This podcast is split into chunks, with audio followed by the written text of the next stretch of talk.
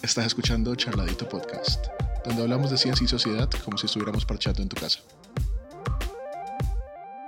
Seguimos en Instagram como arroba charladito P y subirle el volumen, que hoy vamos a hablar de universidades públicas y universidades privadas.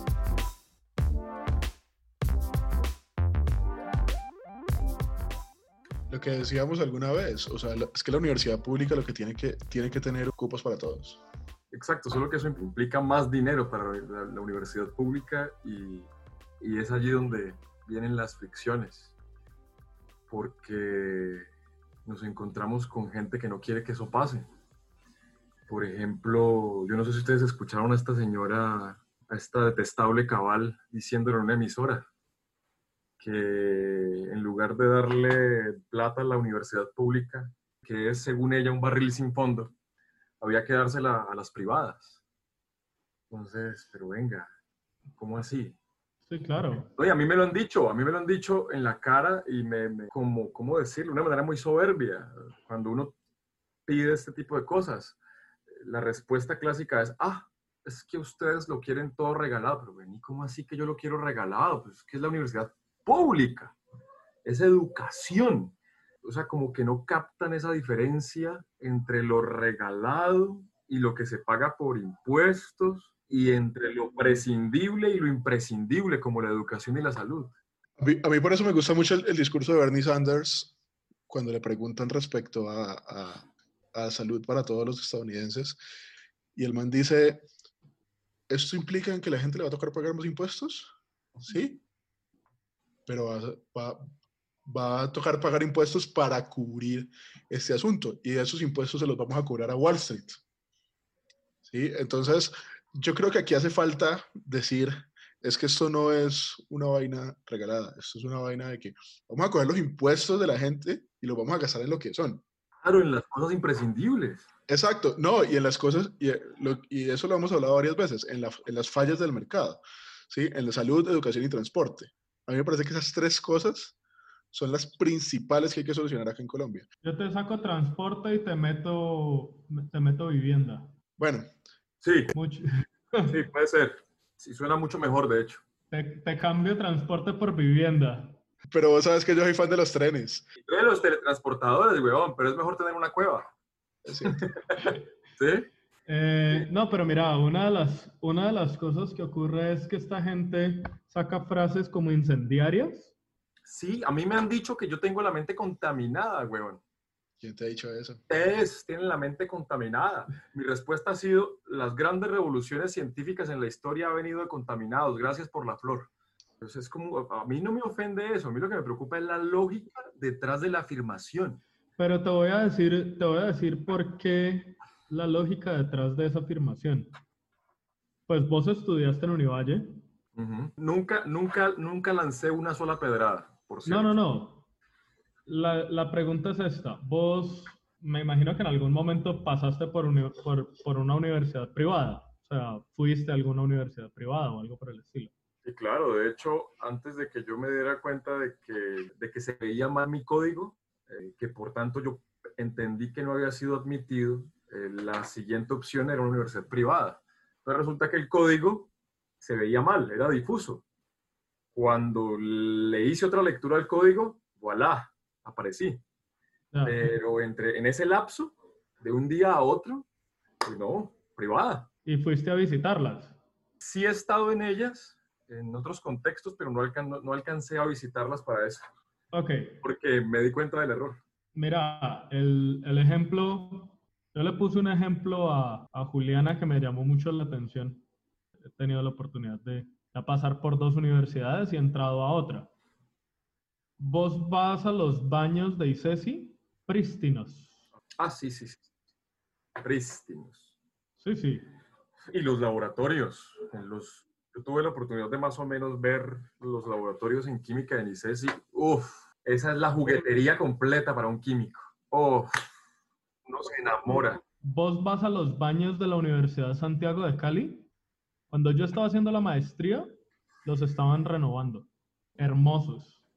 Cuando terminé la maestría, ya tenían el número de la prepago y el letrerito de, de Pepito lo tiene grande y Luisito lo tiene chiquito. Pero yo supongo que en la universidad privada eso mm, es una cuestión de mayor represión, ¿no? En algún momento entré al baño en Univalle. Puede ser que hubiera tenido muy mala suerte, puede ser que hubiera pasado justo por el baño que no debía, pudo ser que, no sé, que ese día estuve de malas. América, yo entré a un baño en Univalle y olía mierda desde la entrada. Sí, sí, sí. Y yo entré y, y papeles con mierda en las paredes y todo vuelto nada. Una salvajada. Y garabatos en, las, en los separadores y en las paredes. Sí, sí, sí. Claro. Y entonces ahí es donde yo digo, espérate, ¿hasta qué punto la vaina absurda que tenía la, la cabal cuando decía primero organicen sus cosas y después pidan plata, tiene algo de sentido. Obviamente la cabal es una vieja zafada que no le gusta sino el comentario incendiario, pero hasta qué punto tiene sentido. Hay cosas de las universidades públicas que sí las hacen un barril sin fondo. Las universidades públicas tienen un problema de nóminas paralelas brutal. Nóminas paralelas causadas por sindicalismo en las universidades. Por el hecho de que vos en una universidad podés tener tres o cuatro sindicatos y todos los sindicatos tienen personas que están en ejercicio de sus funciones. El ejercicio de las funciones sindicales implica que vos no tenés que trabajar, pero no te pueden echar. Entonces empezás a generar nóminas paralelas. Listo, tenés un hueco allí. La señora que lleva 20 o 25 años poniéndole sellos a una carta y la señora no hace nada más, pero le pagan lo que cuesta la matrícula de dos estudiantes por ponerle sello a una carta. Claro, hay que reorganizarlas, hay que sonearlas. Entonces, ese tipo de cosas son las que hacen bien las universidades privadas. No quiere decir que todo lo que las universidades privadas hacen sea bueno, pero en términos de manejar la administración de manera eficiente, las universidades privadas, eso por lo menos lo hacen bien. Entonces, yo no diría pónganle el dinero a las universidades privadas, porque ciertamente, pues vos no, eh, o sea, no puedes decir es lo mismo pagar salarios y matrículas al precio de Universidad Nacional o Universidad del Valle que pagar salarios y, matrículas a precio de Universidad de ICES y Universidad de los Andes o externado. Pero yo sí me aventuraría a decir Entréguele la administración de las universidades públicas a universidades privadas. ¿Quién tiene el poder para ordenar eso? ¿El Ministerio de Educación? Pues sí, eso tocaría una reforma educativa total. Eh, se llama el modelo charter, educación, educación charter, y creo que en Estados Unidos se está hablando de eso. O sea, es una universidad que eh, sigue siendo pública, pero es administrada por un privado. Pero no cualquier privado. El problema que se ha generado con los modelos charter en Estados Unidos es que cualquier persona puede llegar y montar una empresa de administración educativa. ¿Ya?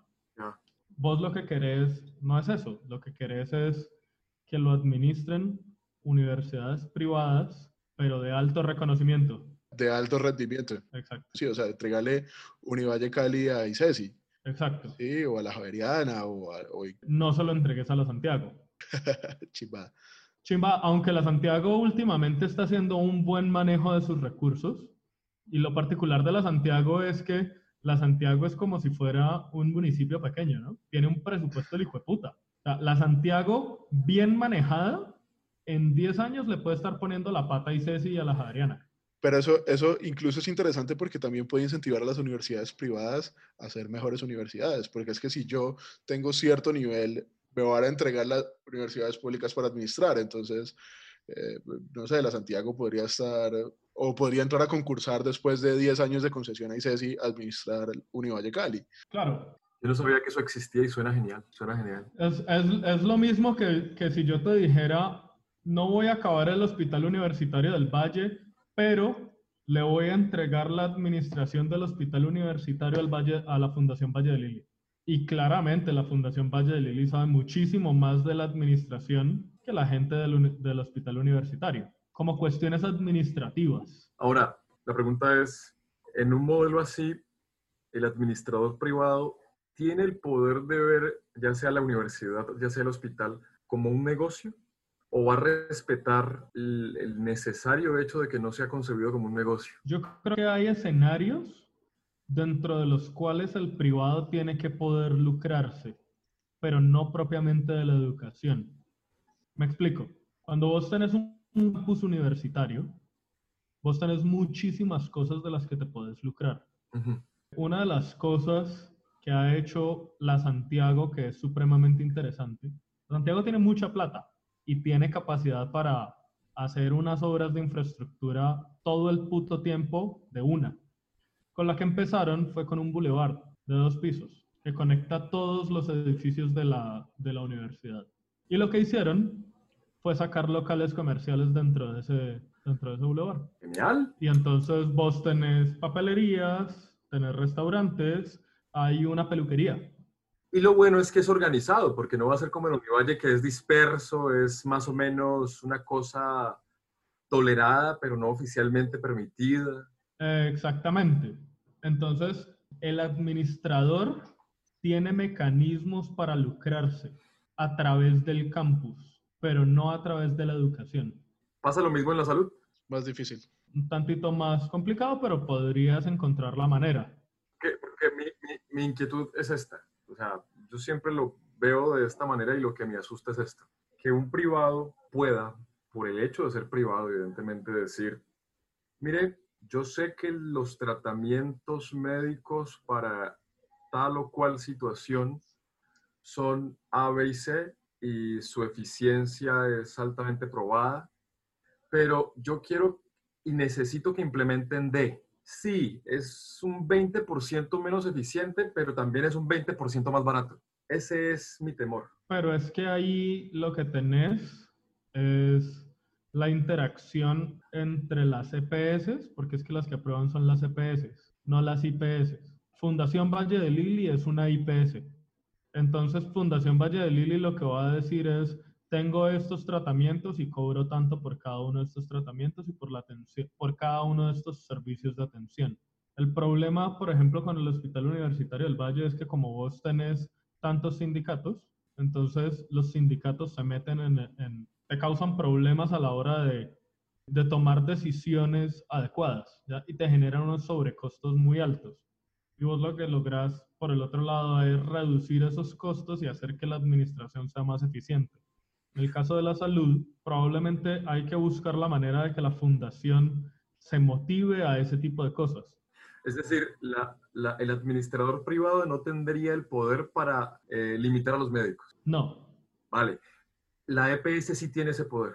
La EPS sí tiene ese poder porque tiene la capacidad de aprobar o no ciertos tratamientos. Y Juan, y en el caso de una universidad pública, por decir algo, Univalle, ¿es, paralelo? ¿Pasa lo mismo? ¿No, no, no tendría el poder el administrador privado para decir, sí, eh, este, esta, esta persona eh, tiene maestría y doctorado y una tesis de doctorado laureada, etcétera, etcétera, etcétera, tantas publicaciones por año, bla, bla, bla, bla, pero me sale muy costoso. ¿El administrador privado en ese caso tampoco tiene ese poder o sí? No, ahí sí tiene ese poder. Ahí sí, pero pues es que es una situación diferente. Es una situación diferente, porque vos tenés, porque vos tenés, es, una cosa de presupuesto. No, pero es que es una cosa de presupuesto, weón, o sea. Ah, no estás limitando, el, el, el, tratamiento sería equivalente a la educación. Vale. Pero el profesor sería equivalente al médico. médico. Vale, vale. Sí, sí, Entonces Yo, no, yo no puedo limitarte el tratamiento, pero sí puedo cambiar el médico. Por uno que sea igual de bueno, pero más barato yo necesito contratar un profesor de maestría, ¿cierto? Eh, de maestría en ciencias en administración de la salud. Pero entonces yo puedo contratar a esta persona que estudió administración de la salud en Alemania, que seguramente es muy buena, pero me cuesta tres veces lo que me cuesta un administrador de la salud eh, de ICESI, que también me puede dar una, le puede dar una buena educación a mis estudiantes. Ahí, depende del caso, depende del caso. Claro, ahí me parece que lo clave con la educación es, es la, eh, la veeduría que se le hace al privado cada cierto tiempo, que la calidad de los estudiantes no haya bajado, que la calidad de la universidad no haya bajado, eh, que, que los profesionales sigan siendo competentes en el mercado laboral, ese tipo de cosas son las que se tienen que medir a la hora de darle la concesión de nuevo o no dársela. Y tener en cuenta otro tipo de cosas como la razón fundamental de la universidad. Hay algunas personas que sostienen que la razón fundamental de la universidad es la investigación. Hay otras personas que sostienen que la razón fundamental de la universidad es la educación.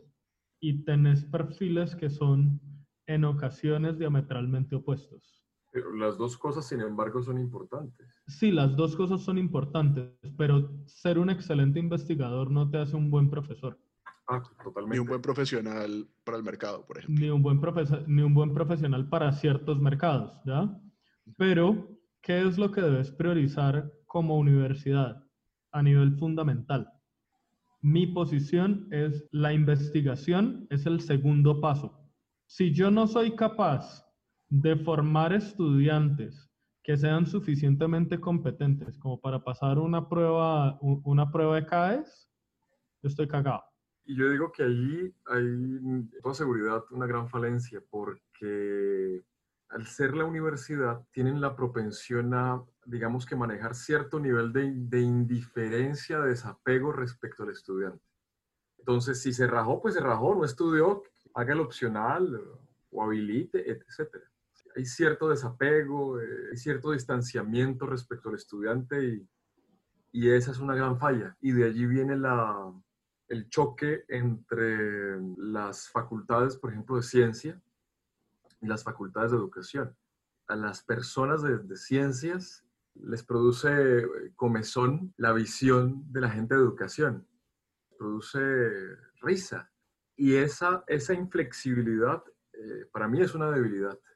Yo, por ejemplo, puedo hablar de, mi experiencia al respecto. Eh, en química hay una división muy marcada, pero muy marcada, entre los químicos teóricos y los no teóricos. Es decir, todo lo que sea físico-química marca una división con el resto, como que se tienen cosita, por así decirlo.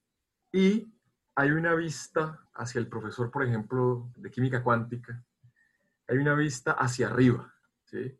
Como una cosa inalcanzable, como una cosa insuperable, como una cosa esotérica que no se va a poder comprender, etc. Y pues evidentemente eso está mal. Eh, para empezar, genera una fractura dentro del mismo gremio, por así decirlo. Y al mismo tiempo genera un distanciamiento respecto a una rama importante del conocimiento, la parte teórica. Pero yo creo que eso ya son dinámicas de, de, las, de, de las, diferentes áreas del conocimiento. Eh, pero, y, y, yo creo que lo que estabas mencionando de, del distanciamiento con el estudiante es porque me parece que nuestra educación no es, no sé si integral sea la palabra, eh, pero más continuada, ¿sí? Uno viene de unas formas en el colegio y en la universidad le cambian las formas totalmente. No es una vaina eh, que lo va llevando a uno, ¿sí? Y lo va construyendo y está pensada para estar construida totalmente. Pero ambas son ineficientes, en eso se unen. Exacto, exacto, ambas son ineficientes. De distintas formas, pero son ineficientes. Sobre todo porque vos pasas de un extremo a otro. Exactamente. Pues no tiene sentido. En el colegio, aquí en Colombia, cuando menos, porque no puedo hablar del extranjero así como así, hay un sacrificio de la calidad por la cantidad. Quieren que la gente, entre comillas, aprenda de todo. Y al final terminan aprendiendo muy poco con una, con una rapidez de, de olvido brutal de, los, de las cosas. Y en la universidad, de alguna manera, te independizan a la fuerza, pero al mismo tiempo se presenta este distanciamiento respecto al profesor y, y quizá respecto a las mismas ciencias. Quiero citar ahí el caso alemán, porque Alemania. No, es que Alemania...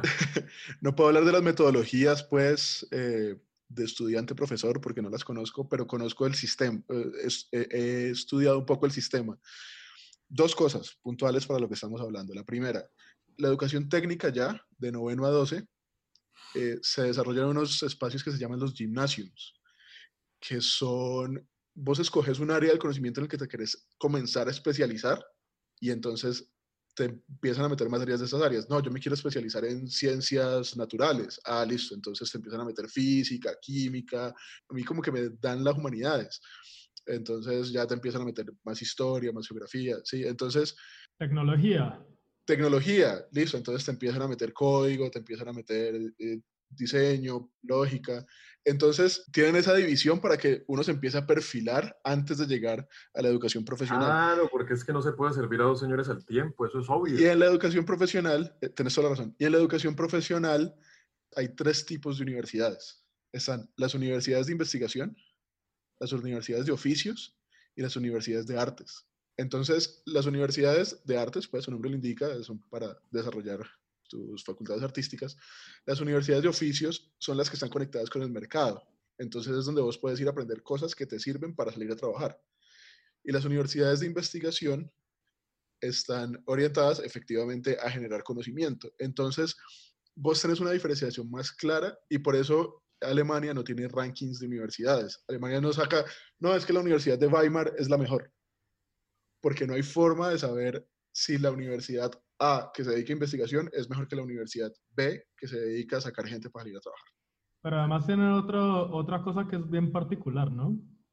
Aquí todo el mundo le diría, fachos, fachos, fachos.